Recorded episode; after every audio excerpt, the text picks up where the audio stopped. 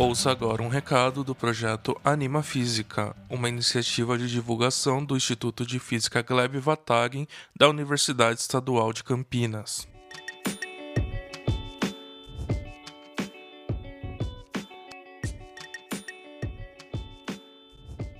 Olá pessoal, tudo bom? Tudo certinho?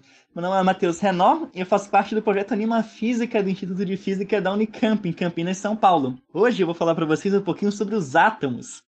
Os átomos, eles, eles, formam tudo no universo, basicamente. Todas as rochas, as cadeiras, as pessoas, os asteroides, basicamente tudo é formado por átomos. Bem, por muitos anos, os cientistas acharam que os átomos eram indivisíveis, que não podia partir um átomo no meio. Eles seriam as partículas mais elementares do universo.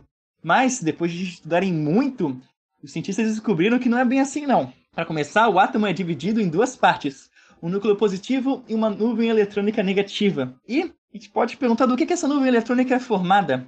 E basicamente ela é formada por pequenas partículas que nós físicos chamamos de elétrons.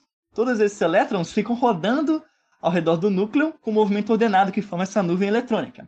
O mais interessante é que entre a nuvem eletrônica e o núcleo existe muito, mas muito, muito, muito espaço vazio. O núcleo, a gente pode fazer uma comparação, por exemplo, com o campo de futebol. O núcleo é apenas a bola e os elétrons teriam apenas pequenas poeiras que giram ao redor da arquibancada. Deu para imaginar? Todo o resto seria um espaço vazio bem grande. E uma outra coisa interessante sobre essa nuvem eletrônica, sobre esses elétrons, é que a gente não consegue apontar com precisão a velocidade e a posição de um elétron ao mesmo tempo.